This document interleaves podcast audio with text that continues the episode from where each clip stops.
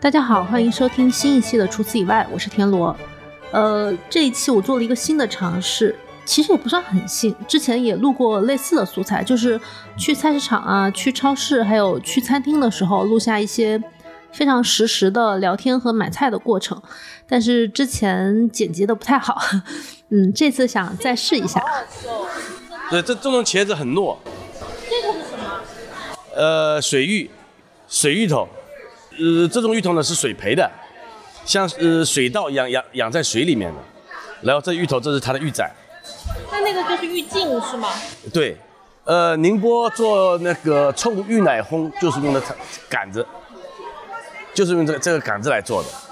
杆子把那个皮剥掉，稍微沸个水，然后去那个臭卤里腌制，用杆子做的。杆子呃怎么说啊？你煮熟煮熟以后的口感有点像。广广豆的那种，那种那种什么，呃，柚子皮，爆汁柚子皮那种感觉，就是有点泡泡的。哎，二一年十一月的时候，我第二次去宁波，嗯，当时约了比较熟的一位鱼主厨带我逛当地的菜市场。如果有以前关注过公众号的朋友，可能你做过他教我的酱烤茄子、黄鱼小焖饭和海鲜焖面这几个菜谱。现在在那个国际会议中心。东钱湖的鱼主厨是宁波本地人，他从小就生活在东钱湖旁边而且他带过好几个后厨团队，需要很细致的指导后厨的小伙伴怎么做菜和保持品控。所以我觉得，就是我跟他的这个长期的交流过程里面，我觉得他对宁波当地的食材和这些烹饪的做法非常非常的了解，而且他自己是一个很爱菜市场的人。这段日子就要下市了，哎，十月份嘛。小笋，菱角，哦，板栗上市啦。这个时候应该还很脆啊。是新鲜的还是去年冻的？新新鲜啊！哎呦，好香哟。好早哦。哎，好早哦。你说有有些食材，它每年的上市和下市的时间，要是写肯定是写不下来的。但是走到菜市场，就知道这个时候该不该吃它。哎凤凰凤凰芋头上市了。这个我买过，上次你跟我讲的时候我。啊。这个是这个是正宗的了，粉红色，特别好玩。因为有时候可能我早上六七点就会收到一条他的微信，就是他在菜市场看到一个很有趣或者很罕见的一个东西，就发给我。或者是有时候我问他一个呃某个菜，他兴致来了就就回答我之后，然后就自己又开车跑出去买了那个食材，就说他也馋了，就晚上也想做来吃。就在我眼里是一个对食材非常有爱的人。呃，我们这一次逛了宁波的张滨桥菜市场，是位于市中心一个比较全的一个菜场，面积不是特别大，但是东西很全，什么都有，应季的海鲜和时蔬都有。然后呢，逛完之后就当时觉得意犹未尽，然后他就开车开了大概半个多小时吧，又去了郊区的另外一个菜场。但是那个菜场的素材我今天就没有用，因为我觉得张滨桥菜场它作为一个。呃，时令的东西很全的市场，在这一集里面的呈现已经完全足够了。二一年十一月那次逛菜市场的时候，那一次哇，简直就是他的单人 solo。就是当时我没有做播客，但是也很后悔没把那个过程录下来，因为他走到每一个摊位面前都能侃侃而谈，就这个鱼好在哪儿，那个那个螃蟹，那个蔬菜好在哪儿，哇，他能怎么做，等等等等。虽然很多知识。我其实当时没有记住，其这这是正常的情况，就你听一两次肯定很难完全记住。但是但是当你有了一个印象之后，然后很频繁的去买这些菜，然后很频繁的做，再反复的可能推敲或者询问，这个才是记忆的过程。呃，虽然就是很多东西记得不是特别清晰，但我仍然觉得那一次逛菜市场的经历特别特别过瘾。所以，当我又想录关于菜场的主题的时候，我又觉得，嗯，我得再来一次宁波，然后，嗯，再请女主厨带我逛一次菜市场。那像像宁波这边，笋一年四季不会停，哎，不会断。现在呢，就是这个笋呢，叫也是雷笋啊，呃，有的叫八月小笋或者十月小笋。现在天气比较凉爽嘛，像春天一样，它会出播那个小的笋。哦，就是因为它现在的气温可能跟春天差不太多。对。它会出一波水。这次来宁波的时间是八月三十号、三十一号和九月一号，就是一共待了三天左右。我本来想的还挺好的，就是觉得刚刚开渔嘛，然后有很多海鲜可以吃，结果发现第一步我就搞错了。现在是不是就是禁渔期刚刚过，现在上的鱼比较多啊？呃，怎么说啊？其实禁渔期其实其实还没结束，没有完全结束。真正禁呃呃那个开渔到九月十五号。呃，现在现在所所看到呢，都是小船捕的，小船是容容易捕的，就是有这边有一个小开渔和大开渔的一个概念。大船的大船的拖网啊什么的，现在还没开始捕。私人小船可以捕了，允许下海了。包括现在那个当地的蟹上市也是，他有时候抓蟹笼的时候，他会抓抓上呃抓上来很多本地海鲜。菜市场的魅力就在于每天的东西都不一样，每年和每年的东西也不一样。这些都是小船货，这个豆腐鱼，这个豆腐鱼还蛮好。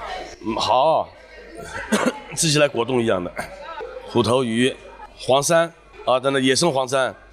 我以前曾经会试图记住哪个季节的什么食材比较好，后来直接放弃。对，都是都算因为你看它本身好不好就可以啦，什么大船小船打捞的，对于我们来说，就是对买鱼的人来说区别没有那么大，只要鱼长得漂亮、透亮透亮的，看着就很好吃。这黄节，这黄节含呃骨头很多，含脂肪量呃也很多，但是呢煎出来以后特别好吃，特别脆。我有时候也是先把一条鱼试着蒸一下。再把同样的这条鱼再试着煎一下，因为鱼肉的质感和油脂含量不同，甚至它不同的产地、不同的海域，它的质感和油脂也会有一点点区别，口感会差很多。呃，有些鱼我们可能在网上搜一搜它的菜谱，一般大家会推荐蒸，但是我有时候可能有点叛逆，我就偏偏把它拿来煎一下，就是不是常见的做法也不要紧，会体会它在不同的做法下口感会有什么样的差异。可以的，这个很好了，你看眼睛。喏，鼻子红的，眼睛眼睛很透。其实，前前几天我在家里吃，更好吃的是那种很小的小鲳鱼啊，那个骨头骨头也是软的。跟这个鲳鱼其实同一个品种。哎，同一个品种，对。像前面前面有一个，有的地方叫那个婆子，叫婆子，其实它是是那个也是一个鲳鱼，大鳞鲳嘛。如果你到海边，人家分的还要细嘞。这种白鲳是白鲳，鲳鱼是鲳鱼，白扁是白扁。白扁是白扁，白本也是鲳鱼，呃，白蟹。它现现在算是白蟹季节吧？啊，嗯，今年的白蟹，呃，其实没有没有前往年的好。往年开渔之后，一般都是白蟹最多最肥的时候，白蟹就是当地对于梭子蟹的一个俗称。我在小红书也看到很多海边的朋友说，今年的梭子蟹好像不是特别肥。是前几天第一次捕上来的时候，那个蟹。都都在说蟹不够肥，是不是因为夏天太热？往年往年都不一样。我在宁波菜市场买过好几次梭子蟹，后面有一天就是就是这次去的时候，后面有一天跟另外一位朋友一起逛的时候，因为菜场外面当时就有一个早餐店可以加工吃海鲜面，他就挑了几只爆满的肚皮撑得特别鼓的。刚刚死掉的梭子蟹来给我靠着吃，那种刚刚死的梭子蟹，因为它的肉质变化还不大，就还是一丝一丝的，但是呢，它的价格就比活的便宜非常非常多，就属于会过日子的人才会这么买。而且或者是有些餐厅，他买梭子蟹的时候也会专门买断腿的，就是如果当他不需要整只螃蟹上的时候，呃，断腿的也会比品相完整的梭子蟹便宜很多很多。那个朋友他把刚刚死掉的那种特别饱满的梭子蟹，呃，甚至他们的说法是那是肥死的梭子蟹，就因为肉太胀了，胀得他他撑不住了，然后他就他就挂掉了，就把那个梭子蟹靠着吃。靠呢，就是宁波这边非常家常的做梭子蟹一个常见的方法。锅里可能不用放任何东西，把梭子蟹的蟹壳朝下，然后肚子朝上码在锅里，就是避免它在里面翻动嘛。然后盖上锅盖，利用它自己的水分和盐分靠熟就可以了。有些人可能会加一点点姜片，或者是呃一点点酒，但是其实不加也可以，非常干香干香的，很好吃。玉兔、小刀鳍，那在这里，那这边的小海鲜，还见到了醋，这个是醋。什么什么？醋？呃，竹字头一个民族的竹，呃，醋，醋，哦，就是在海里面，它那个前面的手会伸上来的那种，捕捉那个有浮游呃浮游生物的那种。这个也是就白灼一下就可以吃。啊，对，其实它这个已经已经煮过了，煮过一次了，这个很很鲜，很鲜很鲜。盐蒜，盐蒜跟沙蒜有点像，沙蒜可能很多朋友在新荣记见过沙蒜豆面，就是一种海葵。盐蒜我感觉比沙蒜小很多，但是它的口感和鲜度很像。前几年这种盐蒜，盐蒜还没有，这这几年都有了我上次在那家田螺姑娘吃过这个，啊，对啊，雪菜煮。还有野生的黄山鱼，一两左右的梅童，就这个尺寸的梅童鱼已经算是比较大的对，这个这个的梅童鱼好，这个已经算顶顶配货了，是因为它比较亮吗？比较大，哦，就是它的个头在梅童鱼里面算是比较对，算大了。这个虾我昨昨天我还买了点，在家里面生呛。这个是你教过我那个，啊，对对对对，家里家其实我家里弄就是撒上盐，嗯，放点姜，放点糖，放点呃点一点酒就 OK 了。木鱼蛋啊，木木鱼蛋啊，宁波人最最爱。还有螃蟹一，二三，庞元蟹，呃这边最庞元蟹，上海叫螃蜞，螃蜞就是蓬蜞，是一种很小很小的小螃蟹，在福建、江浙和广东地区都有。我以前以为我没吃过这个东西，后来才知道，原来我在江阴吃过的蓬蜞螯也是这个。但广东地区如果要吃的话，可能可能更出名的是李云子。李云子用的就是螃蜍的籽，一般是四月份的时候，也就是春天的时候才有。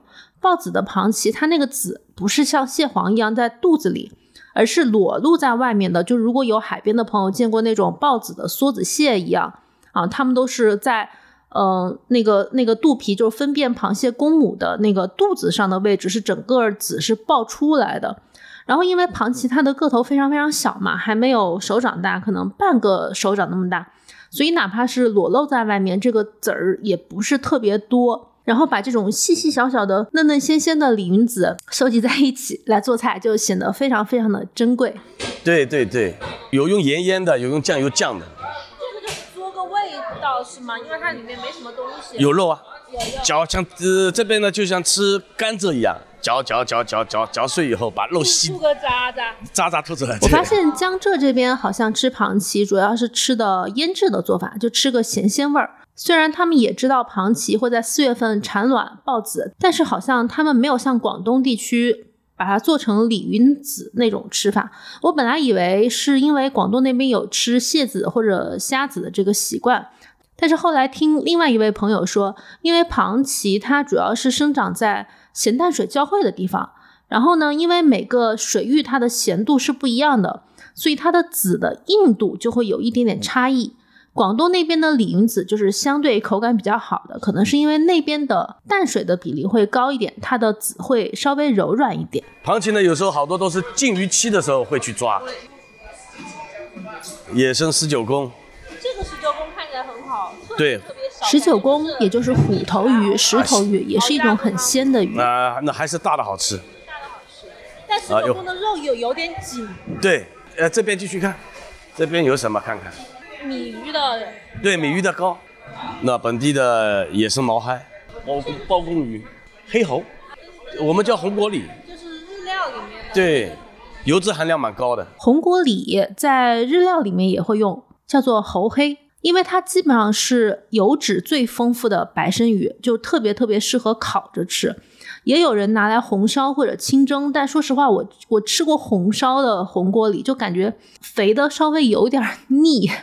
我自己比较喜欢吃烤的，就烤的你会把那个鱼皮朝下，用炭火或者用呃陶瓷烤网架在煤气灶上，把它用很小的火，慢慢的把鱼皮烤得酥酥的，然后那种鱼油全部都滴下来，就非常的鱼皮很脆，然后鱼肉也很香的那种感觉。哎呦，有这几天有有活的活的对虾了，佛手，佛手贝也就是鬼爪螺，也有叫龟脚，好像我在温州还是在哪个沿海城市也见过挺多。它长得有有点像一个兽类的爪子，不太好看，而且吃起来很麻烦，就是你需要把外面一层很厚的皮给它撕开，但是非常非常鲜，非常鲜。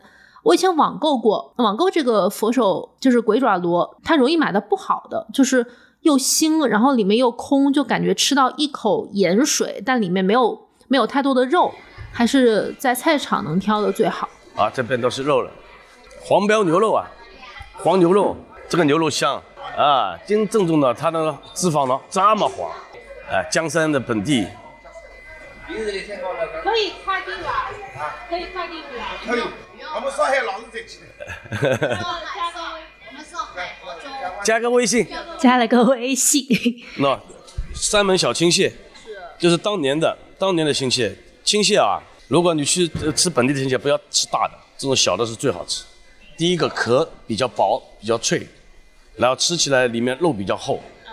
呃如果是第二年的蟹啊，蟹很大，但但它的壳就很重。这也是滩涂上面的蟹，呃，那个那个小螃蟹，一个钳钳子它特别大，我们叫红旗蟹，死就把它打碎再腌制的。啊，这个这个活泥螺，活泥螺再过几天就下市了。这个应该到到处都有，那好多地方是剥皮吃的。啊，对，呃，塔木呃塔木鱼，对，你试一下瓜鳞吃，瓜鳞味道特别好。瓜鳞以后，它那个它的那个皮子皮子下面，它的胶质含量特别特别高，吃起来特别糯。张跳，张跳。张跳，广东叫马友，哦，马友鱼、乐鱼，应该广东地区的朋友也很熟悉。那像这个是乐鱼，对，也也也是有有这个咸鱼的，三鲍乐鱼嘛，就臭比较臭的那种臭咸鱼。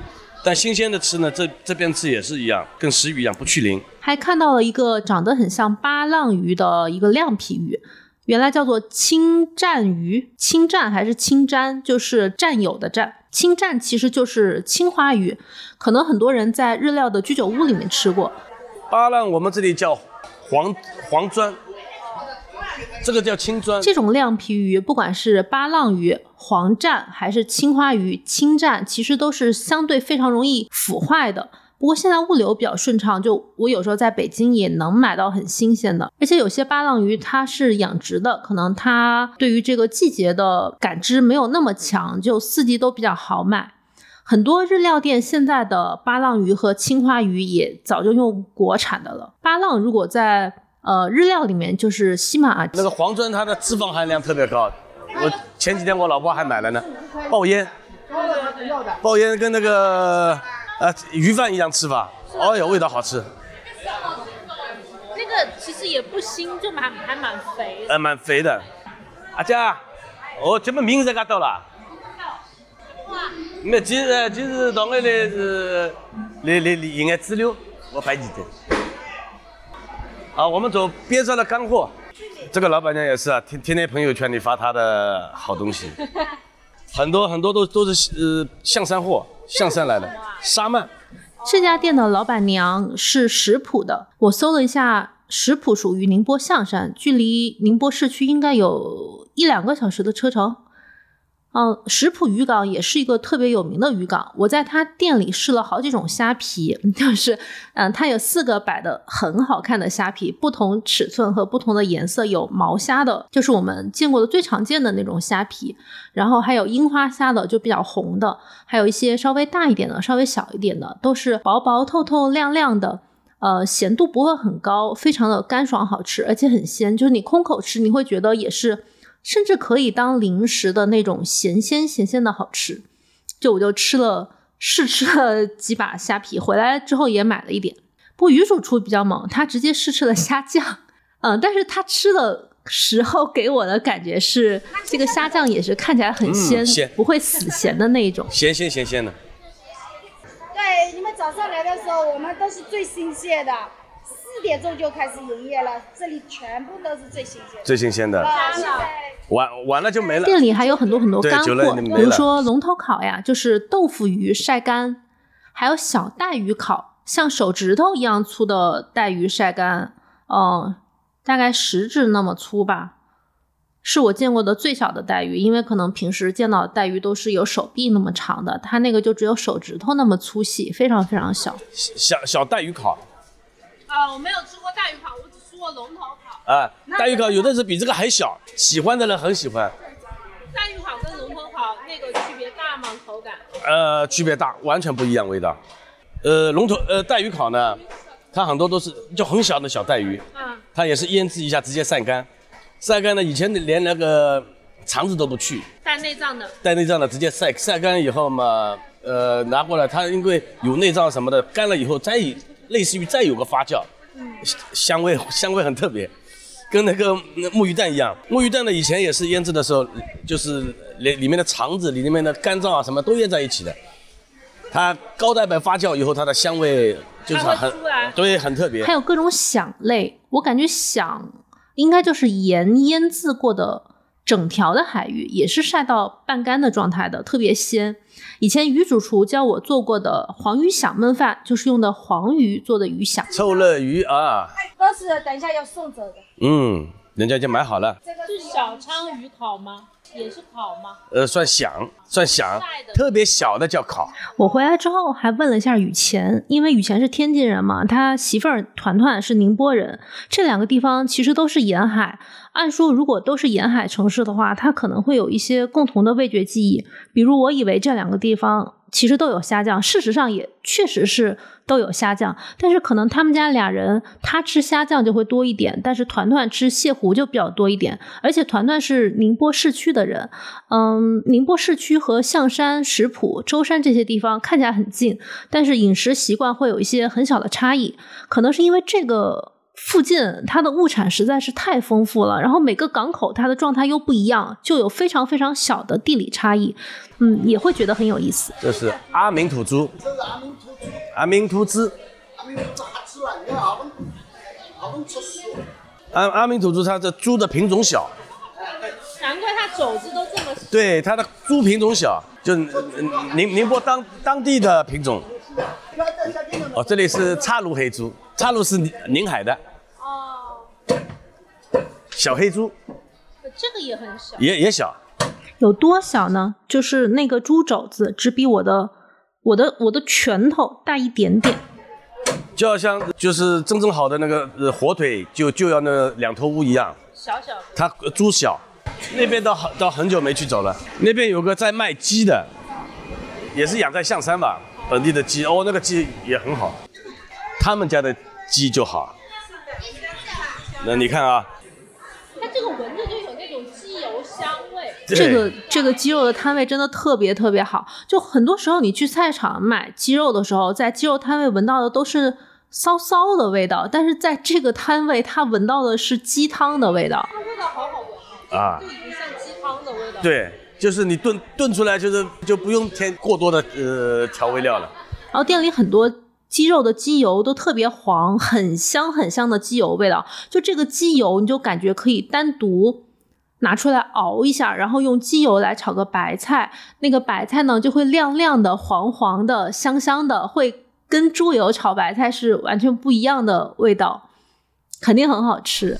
它这个鸡啊，这个脚指甲怎么这么硬啊？对，有这个这个是髎，应该叫叫髎，腹爪，腹爪长起来以后，它这个鸡才呃时间就够，对吧？在动物里面，它这个髎有有的会长得这很长，它是捕猎用的。奶奶，像这样是八个多月，如果像这样是有一年，老板娘还藏了一只鸡爪，鸡爪上面有一个有一个像像鹰爪一样的钩子，就是就是它长在鸡的脚脖子的地方，很高，然后特别的大。我我如果平时是在菜市场买肉鸡，是几乎见不到这个东西的，感觉就是很很锋利、很凶猛。好，又回到这里了。那像这个呢，都是宁波当地的当地的点心，黑米糕，然后水塔糕，那这水塔糕，绿绿豆糕，糯米团，有馅儿的，赤饭糕，台菜粢饭糕，这个是什么啊？红桃馒头，哦，好大这个。是啊，家里切吃的时候切片。我觉得我喜欢的菜市场一定要有主食的部分，不只是因为可以一边吃一边买，小时候我妈哄骗我去菜市场的时候，就是说可以给我买菜市场独有的那种葱油粑粑呀，什么糖油粑粑，嗯，给我吃。就是这是吸引我去菜市场的一个很重要的因素，但是不只是因为这样，还有那个中间敲着红印的那个油包，是猪油和呃芝麻呀呃混混在一起，跟汤圆馅差不多的。对，差不多的。这这家店开了好多好多年了，就自己在家做主食，难免会觉得比较单调嘛。一家三口煮米饭是最方便的，做其他的糕点会觉得很麻烦。但在菜市场呢，就可以不同种类，每种只买一两个、两三个就刚刚好。这个东西是干嘛的？米粉。米粉盖面。哦，上次上次我去去奉化吃的那个奉化雪菜牛肉面，哎呦好吃，也不便宜。一份雪菜雪菜面、雪菜或粉丝，五十六块一份。我也经常可以体会宁波人对雪菜的爱。我之前在宁波另外的一个菜市场看到一个卖雪菜的摊位，他堆了十来种不同颜色的雪菜，它从青的摆到黄的，是一个渐变色，非常非常漂亮。因为雪菜有不同的种类嘛，有些是用芥菜做的，有些是用呃榨菜的叶子做的，然后有些发酵的时间不一样，可能发酵时间越久就越黄之类的。他就把把它摆成了一长条，特别好看。我也问过鱼主厨，我说雪菜烧大黄鱼要怎么烧呢？他说这个问题很复杂。首先，你看你要什么样的口味，就要用什么样的雪菜来配。就有些雪菜呢，它是芥辣香气比较浓的。有些雪菜它是本身比较辣的，就是它腌制的时候里面就会加一些干辣椒，啊，有些雪菜是酸味比较醇厚的，也有一些是稍微偏咸的。然后青雪菜跟黄雪菜也有一点不同，青雪菜可能腌制的时间比较短，现在有些人就会介意它的亚硝酸盐的含量可能会比较高。还有那种不太好的雪菜，就是加了柠檬酸和色素的，就它的不管是酸味和颜色都不是非常自然。老鸭老鸭牛肉面，它这个特色呢是牛肉是从牛场里直接拿过来，新新鲜切，切成很薄的薄片，然后用再用当地的那个雪菜绿雪菜，它也里面也有黄叶。腌制雪呃腌制雪菜的时候，它有个工艺啊，雪菜呃在田间呃先割掉以后晒干晒干。晒干以后，要把雪菜堆在一起堆放，堆积，堆积堆一下，它会发酵，就是里面的叶子都会被闷着，会闷黄的，闷黄以后，然后再腌制，所以说它里面有绿叶和黄叶。不过今天我又学到了，就可以用雪菜来做老鸭牛肉面。再看看海螺，各种小海螺，呃，小扇贝上市嘞，我那边可以用嘞，我也拍个照。木鱼蛋，喏，类似这个。大大小小都是都是一个东西，但是大大小小都不一样。很小的小木鱼蛋，然后呢，都木鱼木鱼木鱼鱿鱼，这批肉的话蛮大的。哎呦，螺丝虾都有黄，白蟹那这个小娘蟹煎的，我我们呃拿这个叫什么黑子，颜色黑的会比较老老一点。这个肥很肥很肥，你你看肉都肉都爆出来了呢，顶顶盖了，呃已经顶盖了喏。那这个这个就没没这么肥，这个有点瘪。对，那这个这个是最好，估计过几天就，呃，马上蜕壳了。张滨桥菜场非常小，我们仔细逛了一圈之后，大概四五十分钟吧。有一些可能其他菜场也有的部分，我在这个这一期音频里面我就把它给剪掉了。然后逛了这一圈之后，就走到菜市场出口的地方。基本上在每个城市稍微有点年头的菜市场，那个出口的地方一般会有一些固定的。卤味或者是烧腊的摊位，就是白卤的那种。对，白切。宁宁呃宁宁波好多地方都比较怪，大肠白切，你看猪舌白切、猪肚白切、鸡白切、鹅白切、猪头肉尾巴等等等等都白切。喜欢吃原味。这个肠头。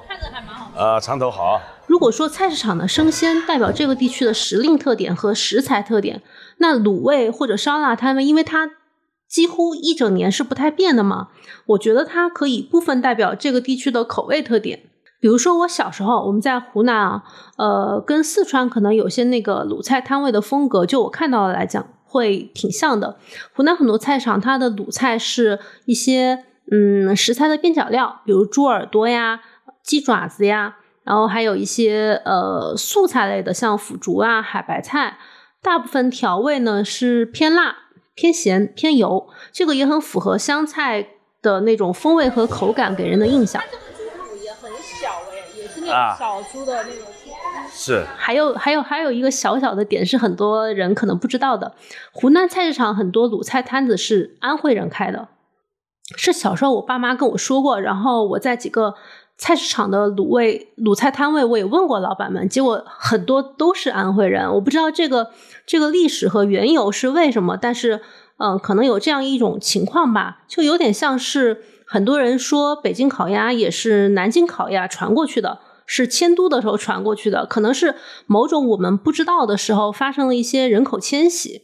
然后像南京烤鸭，也是在很多菜场都会有，南京人会觉得自己家附近菜市场的烤鸭最好吃，因为近，从小就吃，而且家里平时就会买这一家的。雄心烧鹅呢，呃，宁波的烧烧鹅不不喜欢像广式的那种脆皮的，呃，对，脆皮也吃脆皮，呃，不像广式那种呃酱色的。啊，宁宁波呢喜欢那种香料有放，就是汁水是白汁的，白色的，咸鲜味儿的。广式的它带这种。很简单的卤水摊位，我觉得也是最方便上班族的部分。如果家附近有一个菜场，那我下班的时候就可以在菜场里买一点卤味啊，然后晚餐就可以加个菜。你看今像像今年海鲜在上面这么多，好多海鲜都卖不掉。呃今年经济形势不好，有几个这里加了呃微信的，他呃加了那个那个那个那个呃抖音的，抖音的他们在呃在里面发，哎呦中午嘞海鲜还这么多没卖掉，很很多很多餐饮也是一样，很多餐饮今年生意都不好那。今天菜场的部分差不多就逛完了。这期播客大概只有二三十分钟，比较短。我觉得和我们逛一次菜场花的时间应该是差不多的。它是它只能算比较全香槟，桥菜场真的不大不过开的时间比较久，对，东西也比较全。。这里周边的一些社会社会餐饮基基本上都到这里来买菜，除非那种像像李胜这种特别有执念的，坚持到外面去买。李胜就是凌晨三点带我去买鱼的那个朋友，这是另外一个逛菜市场的故事。那今天这期播客就到这里，特别特别特别感谢于主厨，也希望你喜欢。我设想是，如果以后去其他城市的菜场，找到一个呃像于主厨一样对当地的食材和当地的时令比较比较了解的人，也可以录类似的其他期的节目。如果你喜欢的话，请多多留言。然后这期播客我还是想抽个奖，我我想了一下，我觉得我们可以送一点虾皮吧。如果喜欢的话，也可以多多在评论区留言。啊、那这期播客就到这里，谢谢大家，我们下次再见，拜拜。